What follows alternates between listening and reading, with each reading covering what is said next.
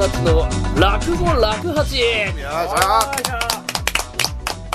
この番組は三遊亭落八とゲストによる落語情報番組です。さて今回お届けするのは三遊亭落八とょはい、三遊亭けん玉でございます。どうぞよろしくお願いします。やったえー、今日はですね、えーはいはいはい。第1回というー1ことで、回目ですね今日は。やらせていただきますけどもね、このスタジオはねまたねどこですか、この素敵なスタジオはこれ。今日の録音スタジオはね、はい。けん玉タクでねはい私の自宅でございます、ええけん玉の汚ものすごく綺麗すごく。めっちゃ散らかってる。なんだこの家シにンデレラ城みたいですうるせえなやろうね。たくさんあるないろんなものが。えーね、まあ第1回、えー前回プラクティスでね、1はいはい。回流しましたけど、流しましたけど今回が本編第1本編回です。はい第一回ねです。よね。えーまあで、前回私はね、自己紹介しましたけど、今日の来てるこの、けん玉、はい。お前は誰だ？私はですね、えー皆さんおなじみ『笑点』出ておりますピンクの着物三遊亭好楽の2番弟子、三遊亭健康の弟子でございましてえー三遊亭けん玉と申します。えーはい。うちの師匠はね、えー健康という人でござい健ます、ね、康師匠ということですね。えー楽の孫弟子になりますね私はね、え。えーそれで私のお出身地がこれは東京都東村山市というあの志村けんさんとかね。ああね、あの原田泰造さんとか、有名人がいっぱい出てる。有名人がいっぱい出てるところの出身でございますよ、うんえいいじゃないそうですよ、ねえ。えー、でもまあいろんなね、えーちょっと今日はけん玉についていろいろ聞いていこうかなあありがとうございます。前座でございましてね、ええ。えー今あの前回話しましたけども前座2つ目真打ちという位のある中のお前座という一番下のお身分でおります下っ端でございますよ。ええ。でも今一番偉いんだな。そうですそうです。今、えー、と我々の、えー五代目円楽一門会というところに所属しておりましてね私もえー楽八兄さんも。それで、えーもう私を含めまして前座が10名。そんなにいるの今はい、10名おりましてですね。で私が一番上の、まあ、うん。リーダー、まあ、前座の一番上で縦前座という、うん。えーあの立場でございまして、ね。もう大変でございますよ。下に9人もいますからね。ね。入門して、えーもう3年ぐらいになるんですけども私が入門した時はもう、えー私含めてもう6人ぐらいしかいなかったですよね、まあ、それでも多いですけどね。でも多かったね。ううんまさか10人になるとはね。うん。世も末ですね本当にね。えでまあそんなけん玉はどうして落語家になったんですか？そうですね。私が落語家になった理由としてはですね、えーまあ、ちょっとやっぱり人生にねえーいろいろと悟ったからかな、何を悟った悟ったからだろうね。ななんだそれ悟ったから。まあまああの早く言いますとね普通にあのどの会社も勤まんなってですね。で私で4回仕事変えてるんですよ。そん3回。な変えてんの？あそうそうそう。あまず私はその大学を4年生でねうん。きちんと卒業しまして。もう卒業した。そうですでうん某一流会社某一流駐車場会社に入りまして。駐車場会社なんだよ。某一流やることねえじゃねえかそうそう。これ駐車場のまあなんていうの駐車場作ったりとか。はいはい。で運営したり営業したり。まあ不動産みたいな感じをしたんですけれどもまあそこ私は大変に優秀な成績でそこに入りましてうん。でまたものすごく優秀だったのでうん。半年で卒業いたしまして。クビになったんじゃない？まあ早く言えばねそうなんですけれども。おかしいだろ。でまあそこで少し悟りをね開きましてなんで悟りえ開くーまあ、私実家だったもんですから両親からねうん。いろいろ言われましてですね、うん、だからまあちょっと悟りなさいということでございます、悟りなさいじゃね悟りますということで。そうだから辞めた時になんかなんかわかんないですけどもその公務員か芸人になりたいって言ったんですね。そしたらあの親父と袋からボコボコにされましてですね。そりゃそうだそりゃそうだ 何のために大学出したと思ってるんだって言われまして。あまあそりゃそうだと思って、えーあの私がだから辞めたっていうのもねヘッドハンティングっていうのを信じてもらえなかったんで、えーちょっとでそれでまあ、えーまあまずその後に 3ヶ月間の自宅警備員に、ね、なりまして。謹慎だろそれは。そう引きこもりみたいになダメじゃんよ。そうそ の時にうん。なんですかね、えーそのうちの師匠のところにねえー健康のところに入門願いに行ったんですけれどもあの取らないって言われてで、うん。なんかあの芸人って華やかな世界じゃないから、うん。あのなんか君本当にものすごく変な人とかだったらあれだけどまだそういうスーツもね入門する時スーツでねこうやって「お願いします」って入門願い言いに行ったんででその時はまだそのまともに見えたんじゃないかな私が。だからそのそのその普通に仕事した方がいいよって絶対、うん、お金になるあれでもないからって言われて、でその時に私はななんていい人なんだ話を聞いてくれるこの人はと思って、えーこのいい人なのかもしれないと思ってじゃあじゃあこの人のところに行こう。でもついちゃまあ取らないって言ってるから、じゃあじゃあねもうだってもう半年で仕事辞めて、でそれで芸人になってもまた辞め、ね、すぐ辞めちゃうと思ったから芸人の方がやっぱ辛いからねそれはいろんなことあるよねありますよねあるあるある。うん。だからまああのそれで、えーじゃあまずなんか仕事しようと思ってその次に介護の仕事やったりとか、うんうちお母さん介護やってたんであ、そうなんだ。そうそうそうそれで介護まあ面白いかなとやったりとかあとは空調清掃って言ってクーラーとか暖房とかそういうエアコン機械の高圧洗浄機の清掃するの俺もやってた、それ。あやってました？かやってた。うん。さすが業者ですね有さん。誰めだ草刈りやってなんだってやるんだ俺 えー三遊亭楽八はもう草刈りマシンですからね。そうだようるせえこの野郎ありがとうございます。どうだって言うんだよ何か投げました今ね？これはなんだクリップ。なんだこのグダグダのラジオ。えーまあ。流せると思ってるのか。いいよあしゃってうじゃねえんだまあそれましたけれども、まあ、それですぎだわ。それで、まあ、いろいろ仕事して、まあ、お金貯めてあでそれで入門した感じですね、まあ、やっぱやっぱうちの師匠がねすごい優しい人だったんでずーっとこう私も付きまとってたらストーカーみたいになっちゃって、もうもうそこまで言うんだったらみたいな感じになりましたね、こん。負けしたわけだね。こん負けしましたね、あなるほどね。でそのさ入門じゃあできました。できました。でできました、はい。そのけん玉っていう名前の由来は名前何？そうなんですよね。これはね話から落語家っていうのは師匠の一字をねもらうんですよね。そうそうそう。そうそうだから有さんだったらその、うん、えー俺だね。円楽だからその楽の字をもらって楽楽八だからね。楽そうで私はだから健康の健の字をもらったんですけども、うん。名前の変遷がありまして、うん花からけん玉じゃないんですよね。違ったんだ違いました、えーまず最初はうん。綺麗事だから話変わって。うん綺麗な名前を付けようって言われて「あ分かりました」って何ですかね？って俺の一字ね健康の健の字あげるよって言われて「あありがとうございます。今日からお前はね三遊亭健尿」って言われまして放送できると思ってるのか。いや減量ですよ皆さん。いきなりおしっこになっちゃうから私ね、ええ。だそれはちょっと師匠もっと綺麗事ですから。そうああ綺麗事だったねっつって、うん、もうちょっと綺麗な名前でいきましょうっつって。じゃあ三遊亭剣弁って言われて。うんこか今度俺もっと汚い。ねそうそう。大丈夫かこれ。そうそう。でそれで、えーまあその男の頃からけん玉ねっていうそういうちょっといやらしい。だったんですけどね。下の話からしか来ないのかまあそういった形で、ええ。もうだ本当適当につけられましたね、けん玉というのは。え えだからこれ、だ私の弟弟子とか、じゃんけんとかですからね。あねじゃんけん。けん玉とじゃんけんってもうね、子供のおもちゃですよ、こんなもん。子供のねそのうち大人のおもちゃになるんじゃない？おーそうい。うこと言っちゃうしょっとカッ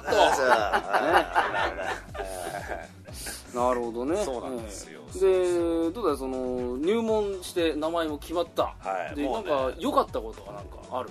やっぱりね、あのー今までその講座で見てた、えー師匠が、あのー自分のそばにいるっていうのがすごくあうん嬉しくてあとはうちの師匠ってね着物着てるんですよ。ずっと着物着ててそうだね。そう。普段着きから着物？洋服持ってないんでやっぱもうかっこよかったですね。あ。それは。うんただね入門してから私ですぐねちょっとあのしくじりというまあ我々の世界の失敗ですね。ねええ。あるあるしくじりまして、うまさかあのあの右膝の前十字靭帯を切るという、えーとんでもないしくじりを犯しましてですね。切ったね。切りました。ね落語家なのに正座ができないっていうそう。大変な事態に陥ったんですよ。そうそう。あったねそんなこと。これはそうなんですよ、これはね階段から滑り落ちましてですね、うんあるあるね悪い兄弟子の。そうそう。まあねいろんなそういうのもありましたけれどもね。某某兄弟子の、ね、某兄弟子の。おかげでそう。でまあ半年間ぐらいね、えー入院してまして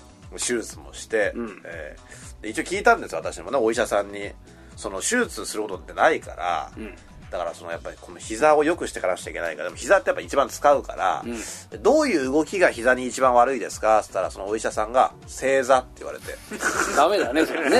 えーできないね。話がやめろってことかと思いましたね、ええ大変なもんでしたけど。でもあのうちの人は本当優しかったんで、うん。あの待っててくれたんですねとりあえず直せと。うんうん。直したらあの来ていいからっつって、うん。でその代わり誰かお前が入院中に他のえー人が入ったら、その人がまあ我々さ交番ですから交番だね。1日でもやっぱあの入門をした人の方が年齢関係なく上になるんで、それはもう覚悟しときなさいよって言われて、はいっつって誰か入ってくるかなと思ったら、半年間誰も入ってこな来なかっかったね。そうそうそう本当ね来なかったね。来るかなと思ったんですけどね、そう良かったね。交番変わらずまあそうですね、うん。なんか変な感じになりますもんね。そうそうそうそう入院中が一番楽しかったかな。ダメだろ。お人生の中で前ナースさんがうん。あのすごく良かった、お前見るとこがおかしいだろお前そうナースさんがすごいやっぱ自分より年下の人にうん。体とか拭いてもらうのすごく良かった、うん。変態かお前は。変態そういう話をする番組じゃないんだ。っそうそうつうのおまあ良かったことって言ったらそれですかね、前 おかしいだろお前は。よそれはいやいやいや。うーん。なるほどね。じゃあそんなね、で毎回講座としてね、はいはい。はいえー毎回やってるわけだけどもその、えー例えばさ今けん玉が持ってる話、はい。はいはいまあ、やれる話の中で一番好きなのって今ない？好きな話はそうですね。あのまあちょっとベタですけどうん。まんじゅう怖いとか結構好きですね。ああねあとはえっとね、金の大黒とか金の大黒まあ、いわゆるその我々でいううワーワーものっていうんですかね、うんワーワーものだね。町内のその江戸っ子の若い連中が出てきてワーワーやるという、うんこういうのがだからやっぱり自分とその近いような気がしましてですね。そのぐらいのやっぱり、え年齢のやっぱり演じ分けとかねおじいさんおばあさんとかだとやっぱ自分がおじいさんおばあさんじゃないからわからないけど、うん。町内の若い連中だったらなんとなく入り込んでいけるようなうん気がしてすごく私はそれ好きですね、でも大変じゃない？結構ねいろんいっぱい出てくる話ってね。そうですね。大変じゃない？そうでもない。だ全部けん玉ですだから 全部けん玉まあまあまあいいんじゃないああれあれさんはじゃあ逆にどどうですか？なんか好きな話というか。俺の好きな話？まあねうーん滑稽話もいいけど人情話系が割と好きかああ好き好きですもんな、うんまあ、例えばね、まあ、最近覚えた話でね、はい。まあ、井戸の茶碗。あ井戸のちゃんいいやつだ。話がありますけど、えもう正直者しか出てこないっていう。ねそうですね。まあちょっと長い話だけ結ど構ねだからいいい人ばっかですもんね。あの落語って結構その本当にあんまりね良くない人っていうかね、うん。かえって悪い人の方が、えー多いですけどね。変な人の方が多いうん。悪い人も多いけど話にはいい人って極悪人って出てこないんだよそうね。なんかちょっと憎めないというか悪くても憎めないみたいな感じの人が、うん。えー多いですね。そうそうそうそう。そういうのがね多いからなかなかうーんずっとねこう長く持ってんだろうなと思うけど。深いですからね。深いね。やっぱ現代においてもあこういうことあるなというのが多いですうんね、俺はやっぱそこに魅力を感じたね。うん。あ人間ってこう年を経てきてこうね機械がどんどん発達しても変わらないものがあるんだなっていうのをすごく魅力を感じて俺は落語家になったのよ、うん。落語めちゃくちゃアナログですからね。そうだねこれだけデジタルだからね、うん。稽古とかもねそうですもんそうねだね稽古なんかねよく三遍稽古って。出た三遍稽古俺は今のところないけどその三遍稽古って。いやでも実際ねやったやいややついるからね。えー三三遍稽古ですやっぱね。ええ。三回うんこするっていう。いやよせよよせおえめえは。三遍じゃそうじゃないですよね切るぞここ。切る。カッカッカッカッで三遍稽古説明はね三遍稽古というのはですね、えー師匠が、え3日に分けて同じ話をしてくれるんです、はいはいで基本的に録音はしちゃいけない。しちゃいけない。いけない。でも口頭でその場で集中して聞いて覚えたものをで1日目はい。やってくれる、えで、えー帰る。でなんとなくさらう。で2日目行ってまた聞く。でまた、うん、細かいとこさらって3日目もう一回教わる、はいで4日目に、えー上げって言ってねその覚えた分をやると。まあ見せテストの見せテスト、うんまあ、試験だね、うん。まあ、昇昇進試験みたいな、あね、そういうのをやってそれでえ市長があーまだあまだだなって言ったらもう一回やり直しであじゃあそれでいいよって言ったらそこから初めて OK が出て、えーね、講座でかけられるそといううね。ねこれね皆さん聞いてる方ね我々話し家落語やってる時に適当にやってるようでこれみんなね試験受けてるんですよこれね。そうだね。そう OK もらわないとできないんですよねこれね。そうだね。そう教わった師匠からうん許可が下りないと人前でやっちゃいけないというこれはもうルールがねありますんで。俺最初私そうでした。多分三遍ゲームでしたあそううちの人取らせてくれなくて、うん。だからおかしなボイスレコーダーを買っとけって言われてね、うん。まあ、テープとか録音するの,、あのその録音するからって言ってね、うんで買っとけっつったのにじゃあ話教えるって言って出したらそれいらねえからってえ？みたいな感じで。なんでだよと思ってそうそう。まあほんまあこんな短い話だからって15分ぐらいあるのねそれ。15分は大変だねあ覚える。げえな多いと思ってそうそう。で全然まあ我々そのテストを OK する上がるってね。上げの稽古って言うんですけど全然上がんなくてですね。これがだから一月ぐらいかかりましたね。うん。かかるよな。かかりましたえね、ー、そうだね。やっぱ15分の話で一つかかるねやっぱ。最初の頃は本当に。しかもあのわ分かんないからね、そのどどう落語自体をまず分かんないしどうやったらいいのかもよく分からないし。例えば上下だって分かんないもんね。あれだ上下ね。上下ええ。ね上下上下って何ですか有さん。うんこれはまあ右左首を振って上下をやるって言うんだけどね、まあ、これ歌舞伎から来たのであるんだけどね、ええ。そうそうそう。上手と下手ね。上手と下手、ええ。まあ舞台のね見るあれだと分かるけど、まあね。客席から見てお客さんから見て右手側が上手。で左手が下手っていう、で例えば偉い人物が出てくるときは、えー上手。上手から出てきますね、ええ。でえー下々の例えばねもう町人とかいるときは、えー下手から話しかける、ねええ。だから花道なんかねあのあると分かりやすいですよね。花道からこのそのでみんな出てくるんですよね。そのね。ね下々の。歌舞伎の舞台をイメージしていただくと非常に分かりやすいですかね。ね。うんまあ、言葉で説明するのはなかなか大変なんですよね。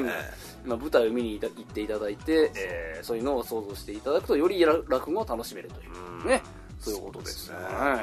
さあそういうねいろいろ講座を得てきてね、えーまあ仕事の話を聞くそうねね仕事の話でうん仕事をね、えーまあ、我々えー東京でえーやっておりますけど、はいはい東京だけじゃなくてね地方に行くこともいろんなとこ行きますありますね、ええで結構ねあの健康師匠なんかはね,、えーね福島とかいろいろ行結くけどね、地方行くけど、そういう時の話でなんかなかったかな？そうですね。あのこれ一つ部長師匠がですねあのよく福島会津出身なんで、うん。あの稲刈りツアーっていうのに行くんですよね。へー。うちの師匠があの健康米っていう自分でまいたお米とかっていうのを、まあ、向こうのそのなんて言うんでしょうあの向こうの会津の方の、まあ、会津番下っていうところがあるんですけども、うん。そこのそのまあえー村の役場の人と、うちの師匠と組んで、まあ、あの農農業と、まあ、笑いをうん。のプロジェクトみたいな農交渉プロジェクトって言ったら名前はちょっとすみません。ちょっとうろ覚えなんですけども。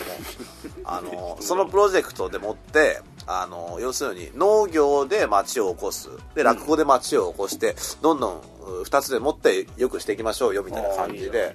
で毎回向こうに行くんですよ、うん。稲刈りツアーとかそういうのでお客さんとかも交えていくんですけどおもー。でそこでねあのこれ面白いのは大体旅ってホテルとか予約して泊まるじゃないですか。泊まるね。でうちの師匠はなんかわかんないけどあの 私が泊まるホテルとかを予約してなかったらしくてその時、うん。でこれどうすんだ俺みたいな感じで。で師匠これはちょっとどうしたらいいんでしょうかっつったら、うん、まあまあなんとかなんだろうみたいな、うん、まあ一軒ぐらい空いてんだろうみたいな感じで。そしたら一軒も空いてなかったホテルがね。あこれやべえぞやべえぞみたいになってそしたらその村役場の人が、んこの人は泊めてくれたんですよ。あいいね。家に。ででもねしかもまあまあうん止めてあげますよけん玉さんって言うから、あでもまあ一人暮らしなのかなと思ったらその人が農家のせがれで、はいはいでねなんていうのそのあのーもう玄関だけで、うちのこの今撮ってるスタジオのスタジオかスタジオの2倍ぐらいあるんですよ。玄関だけでです玄よ関だけなんだ。玄関だけで2倍あるんですよ。あで農家の家ってめちゃくちゃでかくて、初めてでしたね私。だからそのそのあの息子さんねあの私止めてくれた息子さんの両親と若いのねまだ50代いってないのかな。若い、うん、そういう人たちに三つ指ついて、あの本日はお世話になりますみたいな。意味わかんない。そうそう嫁いだ娘みたいになっててー意味わかんない。よよなんならその猫とかね犬とかいたんですけど、その猫にも「あけん玉でございます」とか言っちゃう言っちゃうぐらいの感じだったんですよ。なんだそれ。そうそう。でもねすごいねなんていうのかなもう何世帯だ？4世帯おじいちゃんおばあちゃんお父さんお母さん、えーそその人止めてくれたのは男の人、はいはい妹さん妹の旦那さん、えー子供みたいあなでこう囲んでねこうもう大家族のなんかねそう。よ養子に来た感じそうだな。そうで止めてくださってそこもねすごく良くて、で朝寝てる寝てあ、ね、夜寝て飲んで、まあ、起きてでなんか結構早起きなんですよね。やっぱ農家の人だから朝。まあねそうそう。5時とか4時そのぐらいにそんな。そうそう。で起きて私もやっぱ人ん家に行くと早起きになるからなんだそれ。そうそう。普段寝てるんですけどねすごく。で人ん家来て早起きになってそうするとあれなんですよ。あのねなんかねでかい部屋に泊まってで、うん。ファッと見たらフラフープがフラフープある白いフラフープが。ほでこれはちょっとね回さなくちゃと思ったの俺。う回さなくちゃいいなんだよ。回さなくちゃと思ってそれでこれ回しなんですよこうやってね。回してたら人の気配感じたからあその止めてくれたね人かなと思って、うん。その止めてくれた人っていうのは俺と同い年ぐらいなんですおようちょっと仲がいいから、はいね、その前日まで飲んでたから、うん。ちょっと笑わしてやろうと思って、うん。こうやってふわって回してて、パッて見たらその人のお父さんだったのわー。わでそのお父さんの目があって、俺もこうもう回してずっとねこれで。でそのお父さんが「茶飲むか?」って言ってくれて。すごい気まずい感じでてね。そうそうそう。うんで茶を飲みながらあのーいやお父さんすいません。なんかお恥ずかしいところをお見せいたしましてどうも大変申し訳ございませんでしたって言ったらそのお父さんが「いやー俺は東京のことは分かんないけどやっぱりあれだなあのその落語家さんってのはああして毎朝こう回してなおかしい稽古すんだろみたいな。変な変なね。落語家変な先入観みたいなのを与えてしまってなんてやつだお前よそうそういうところがありましたね。旅旅の話と関係ねえだろそうそう。でおも前の思い出話じゃねそういろんなところにね行きますよね。行くよね。福岡行って一回も福岡の地を踏まずにってのがありましたからね。それはどういうことだ？福岡の落語会があって私うちの師匠とあと、えーもう一人師匠で行ったんですけどその時に福岡空港からたすぐタクシーに乗って、でそのなんかその福岡のホール行って、うん。で終わったらすぐタクシーで持って帰るって、福岡の地を一回も踏まないというザラですねこんなのはね行ってこいみたいなね。あれさん旅の話あれってどこですか？旅の話ね。うんまあ師匠とね長野の方に行ったことあ長野うん、あのちょうど太平師匠あのね、はいはいオレンジの木林家たい平師匠。ね林家太平師匠と、あと母心先生。はいはいあの、えー、と漫才の。漫才のねお二人組の、はいとあとうちの師匠の3人会、はい三人会、ね。はい。三人会か、三はい。えあってね行ったことがあって。うんすごくねあのやっぱうちの師匠円楽がねやっぱお金もいっぱい持ってるなって、はい。すごく感じる感じでね本当に、えまたホテルもねすごいとこでね、うん。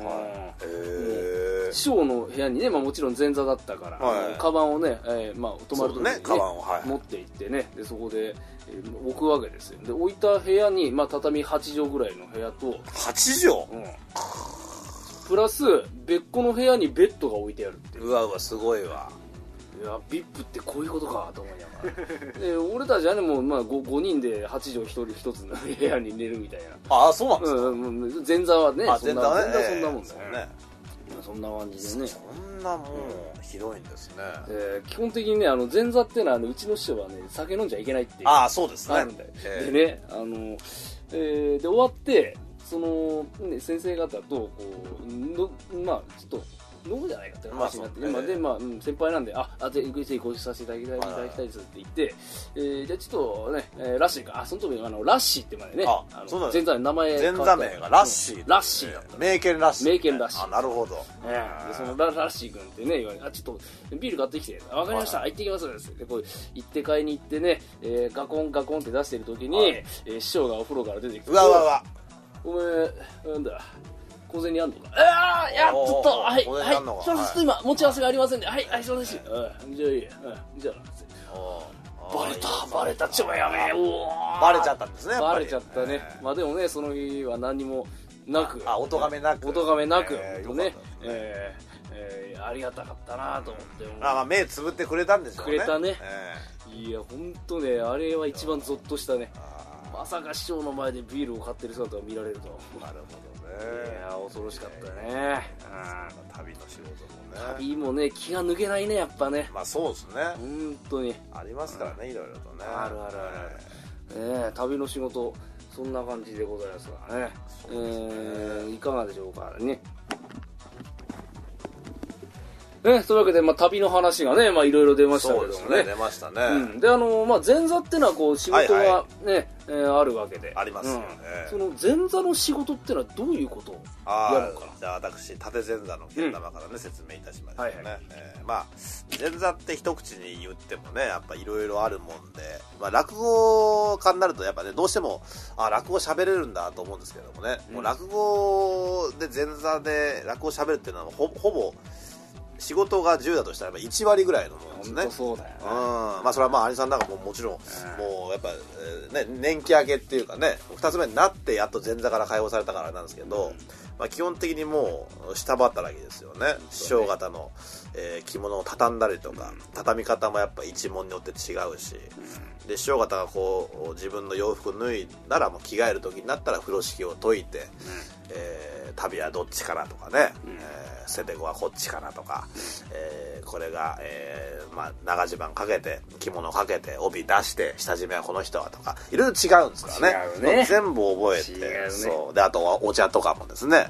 ね。え濃いめがいいだのぬるいだの熱いだのっていろいろありますからね。で講座返しをしたらあとは太鼓ね。太鼓やるね。そう、うん。落語がみんな入場曲みたいなね出囃子っていうのがありますからそれも人によって違うから、まあそれは三味線のお師匠さんがね弾いてくれるけれどもそれに合わせる太鼓というのをね前座やんなくちゃいけないんでそれもいろいろね種類があるあるからね本当ね。でまた音感のあるやつないやついるからね。そうそうそうそう。ね。ね大変ですよ。でそれからねやっぱ飲み会とかでもね飲み常に気張って動いてね。一番気疲れるねあれはね。そうね、前座は基本的に飲めないですからね。飲んじゃいけないね。飲めないしねうかつに食えないからね、そうやっぱ師匠方が箸を割るまでは箸割っちゃいけないみたいな、うん。あるあるまあでもそういうね厳しいまあでもやっぱ一般社会でもねやっぱそういうのまあ今わかんない少なくなってきてる。だからそういう昔のデッチ暴行に近いような感じですかね。本当に。本当に下働きそうそう。だから、かえってでもそういう意味では若い人はいないですよね今ね20代ぐらいいいね。20代で若いぐらいですもんね。そうだにうん。大体もう20代中盤から後半ぐらいそうですよね。だよね。そうそう。うん。まあ中にはね40を超えた人もいるそうですよくわかんない。ね本当に。40超えた人が弟弟子とかの場合ありますからね。ねある言いにくいよね年上の人に言いにくいですねそんな「おいお前よ」なんていうね。大変ですよねそれはねねそのだって10人ねいる中の9人をねもう収めてるわ。けだか束ねてますよね。束ねてます。みんなから舐められてます私は。らなんだそれ大変ですよね。全然もうね俺も舐められてるけどね。いやいや相当舐められてる。うん私兄さんのね体舐めました。から最低だお前えーよせよえ最低だお前よいしょ。そうじゃねえか内輪で盛り上がってる場合じゃないんだ。よえ？早いじゃないね。早いじゃない。早いじゃない。ねああ江戸言葉でね。うん。場合を早いというというね。ねなんだそれ。なんだそれえー なんだバカねでまあまあまあそんなね、えーいろんな前座の修行中のけん玉ですけどね、はいはい。まあそんな中でもやっぱり趣味がないとね息抜きがない。あそうですね、うん。やっぱ息抜き、うん。人間息抜きがね私の趣味は、うん。えーこれはもう格闘技とアイドルですね。えー。なんだそれ、はい。いやこれはまあ私格闘技やってたんですよもともと。あの、うん。何やってた柔道をやってました柔道。の時柔道やってて、で大学入ってからレスリングやって、うでそれから総合格闘技もちょっとやってて、んおお結構強いな結構やっていやいやもうあのもう好きだっただけでね。そう。ただまああの体動かしてましたね、うん。でやっぱその格闘技のね試合の動画とかもね今動画サイトとかでうん。よく見たりしてたんですけど、うん。でアイドルはやっぱりその話し家に近い感じがしてねなんか。あ俺だけこれ。これはなんかそのうん。舞台で輝くみたいな、えーそういうのがすごく、まあ、あとは可愛い子が大好きっていう、え ーそれお前の個人的な。個人的なあれですけどやっぱねあのアイドルはすごくなんて言うんでしょうね。あのあの刹那的なものじゃないですか。なんか。まあねいパーッと咲いてもすぐ落ち落ちちゃったりあるからね。入れ替わりが激しいからああいうのはね。だから格闘技もそうで、うん。あの長くできないんですよねまあ、やっぱそう30超えちゃうと結構だ殴り合ったりとか私のやってたのは総合格闘技っていうスポーツで非常にその何でもありに近いよううん。な殴ってもいいし投げてもいいし、ん。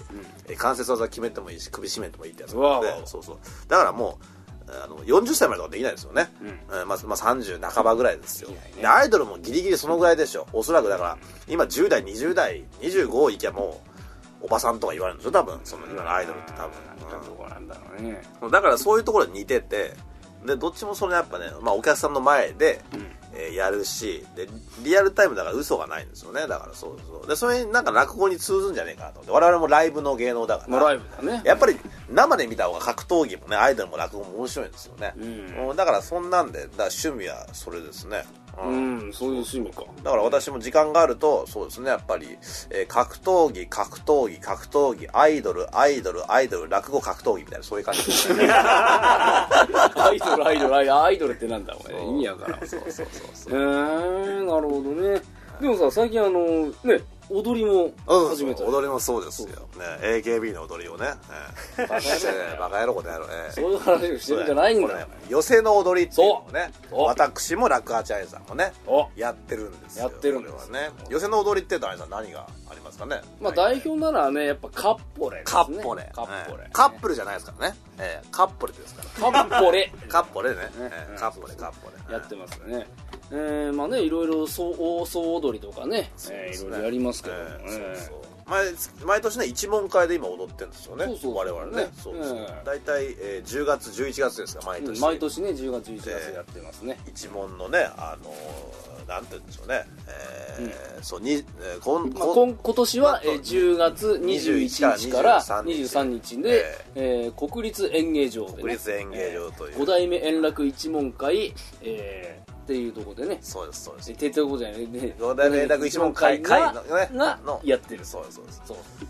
だ踊りをねやるってるんですよね。そうそうそうそう。もうもう大変なことですよ。大変ですね。大変なね。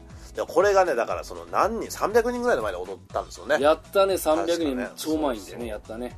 どうどうですかさん踊ってみて。ああ、俺はやっぱ楽しいね。ああちなみにあれさんな何その時踊ったんでしたっけ？そその時。カはッポレと？カッポレと、えー、やっこさん、やっこさん。姉さん。はいはい姉さんね。あやったやこれも寄席の踊りだけど有名な。うん。踊りですね、えうん、そうそう。あと、そうだね、えー、ナスとカボチャ、ね。ーナスとかぼちゃ、えーやりましたね。やりましたね。まあ今年はちょっと俺、深川っていうのあ深川ね、うん。えやりますんで、えーまあまあそういう踊りをね、えー、たしなみ、まあ、よく講座終わった後にね、えー一人でやるのありますね。えーではここで寄せの踊りを一つ立ち上がりました。で、結構これは華やかで粋なもんですよね、うん寄席なんかでやるとね。そうそうそうそう。だからよくね、まあ、できる方ならこう鳥の鳥で一番最後に終わった後にではここで、えーはまあ、例えばね怪談話とか、うん。そういう暗い話で終わっちゃった時に、えーまあ、やっぱ陽気に終わろうってんでえー踊って立ち上がるそうですね。やるやる場合もありますけど。そういうだから余芸じゃないですけどね、そういうのやっぱあるとその落語にも入ってきますしね。そういうやっぱ踊りとかね。で所作なんかね、ええ。ーあれさんでもあれでしょ？だって落語だけではなくて踊りも獅子舞もなんか今や獅子舞やったね。この間やった。えー、それなんかね聞いた話じゃない結婚式かなんかで獅子舞をやったんですか？うん。そうそうそうそう、へーたまよたまたま呼ばれてねそのカッポレを習ってるお師匠が獅子舞もやってるんですよ。へえすごいですねすごいね。本当何でも屋だね、そりゃすごいうんな。でそれで獅子舞をねあの一回踊ってねやらせていただきまして、やっぱあの獅子舞っていうのはかなり体を使いますかあれは。めっちゃ使うね。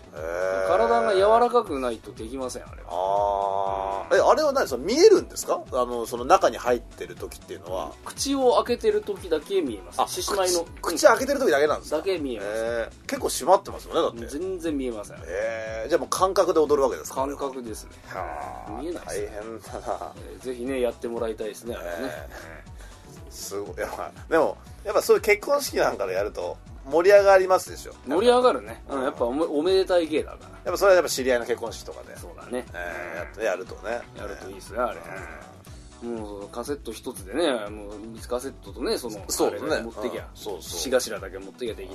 ああれ獅子頭っちゅう獅子頭っつってね、え。あれを持っていくね。あれなんかなん頭噛むとねとか、ん。なんかや役落とし役落とし。あれ何回噛むとかあるんですかあれは？これ1回だね。あ一回なんですか、うん。へで頭噛むたんびにねお口の中にこうお金が入ってくる。ーなるほどなるほど。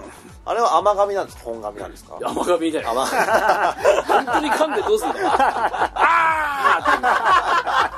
えあしゃなダメだお前そうねそういうことでしたね、そうそうねえーではここで、えー三遊亭楽八のお落語会情報をおお伝えしようと思います。えー11月1日、日本橋邸にて、えーえー5時半会場、18時開演。えーこれは、あ笑福亭炎章白紙二人会という、う上方の師匠の会で、えーゲストで出ることになりまして、前売り2500円、当日が3000円になります。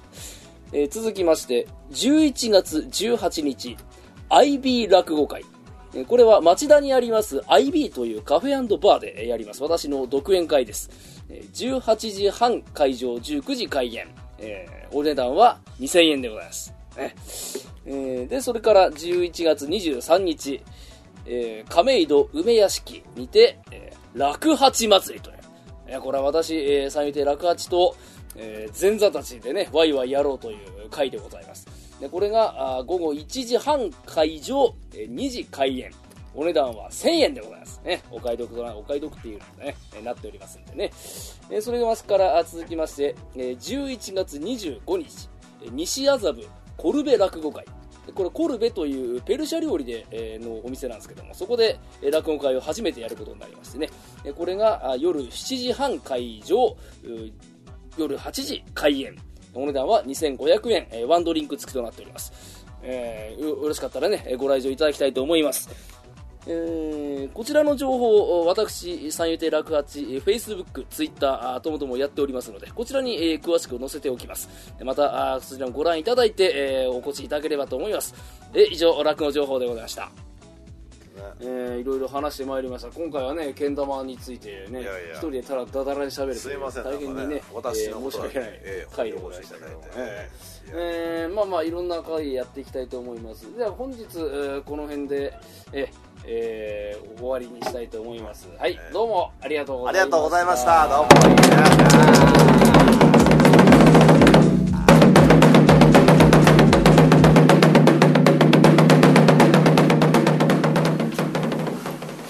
はい、えーおまけのコーナーでございます。やったー。お疲れ様でございおます。疲れさんでした、えどう？あの初めてこういうのやってみて。そうですね。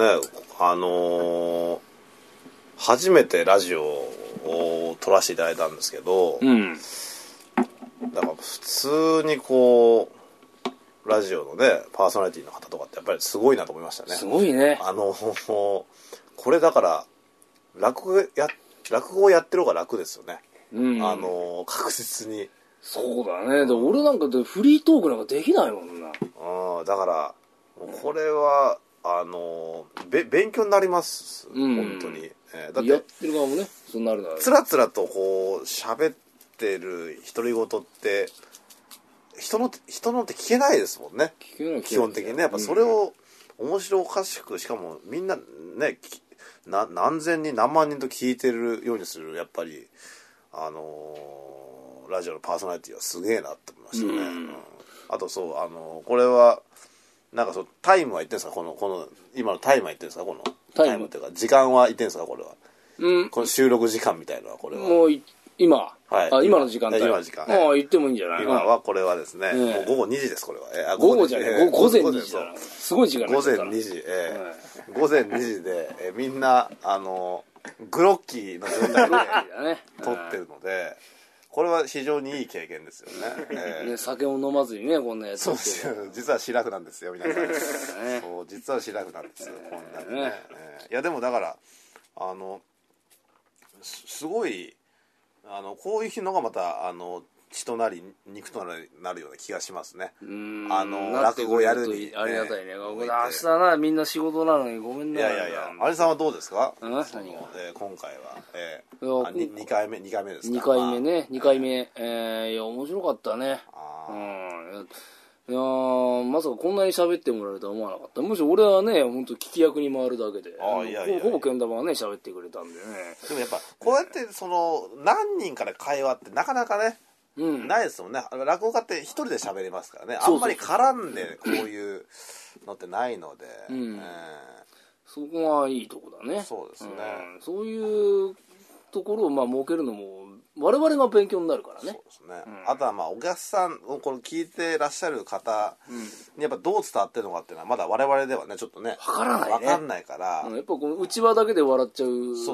話しちゃったかなとかねうん。いろいろ考えるよねやっぱあとやっぱ声だけしかねうん聞いてないんでだから私のことがすごくやっぱ男前に見えてんじゃないかなとかね。うるせえよん。だ声だけですからね声だけはね、え気持ち悪いんーだ。私がけん玉でございます。うるせえ。そば食ってんじゃねえの。むせてんじゃねえよ。ししょうがない俺じゃないよあんため んどくせえななんのこっちゃですよね。なんのこっちゃね。本当にえーまあまあね、えーそういう感じで、えーやってきましたけど。いやこれだからね、どもうだから何回か続けてこれで落語会とか開いたいですね。そうだね。なんていうかその、うん。このイベントでねちゃんとお客さん呼んで、うん、えーやりたいね。そう、うん公開収録じゃないですけどね。そうそうそうそうう。んそう。やりたいよね。そんなんでね、まあもしくはこのラジオできっかけで、うんあの落語会に来てくれた人の落語会とかね、ああいいじゃない。ねうん。そう。目指せ武道館ですよね武道館。か でかいな夢が夢がでかいなそれ。アリーナ盛り上がって そんな落語会は嫌だ。るもうアリーナの時点で武道館じゃなかったでん でもいいや2階席みたいな なんかすげえ聞いたことあるなそうですね,、ええねでも武道館ねやっぱり目指してね。目指していずれは武道館でね。目指すとこ違うだろお前。うん。やっぱり、まあまあまあ。そうね。あとはもうやっぱりゲストでね、うん。アイドルとか呼びたいですね。呼べねえよんなすごくええ。えでもねやっぱゲストはねこれからいろいろ変えていければね行きたいけどね。ね。ずっとこれがさけん玉になるかもしれない。何も面白くない ずっとただひたすらけん玉の愚痴を聞いてる番組になっちゃうかもしんないからね。そう。だからたまにだから女流の落語家さんとか呼んでもいいですかね。女の方か。女流の落語家さんね。あーあんまり知り合いがいないけどな。いやいるじゃないですかもうね。もう、えー何人か。まあまあそれはねまあ交互期待っていうことでね、えーまわかんないですあねゆくゆくねちょっと私がいろいろ声かけてみますけども。女流落語家にね変装した私が出れるかもしれないね。いつだよ声だけしかないっつうの。けん玉子です。けん玉子ってなんだよ。気持ち悪いやつだよね。その玉子でいいじゃないかみたいなね。そういうことだよね、バカ野郎みたいなねそんな感じですけどね。まあまあおまうん、けの。もうだいぶぐちゃぐちゃになってきちゃったんでここら辺でね終わると思いますけど。そうですね。とりあえずまあ、なんか一言ありますかこれからね。これからね、えー。ぜひこれをきっかけにえー落語会に足を運んでいただけると一番ありがたいですね。そうですね。うん。それを目指してやってるポッドキャストでございます。そうね。あうるう。まあでも私はねやっぱ、えーとりあえずものすごくピーしたいですね、え ーお前は。カットカット。ピーで。あピーピー。おい。がね。おい。おい。すっきりした。最低だわ。何をしたんだろうね、えまあこれはねあのもうやめましょう。えはい、えー以上でごどうもね、えー最後までお聞きいただきましてありがとうございました、えー本日はここまでで、えーおしおしまいでございます。やったー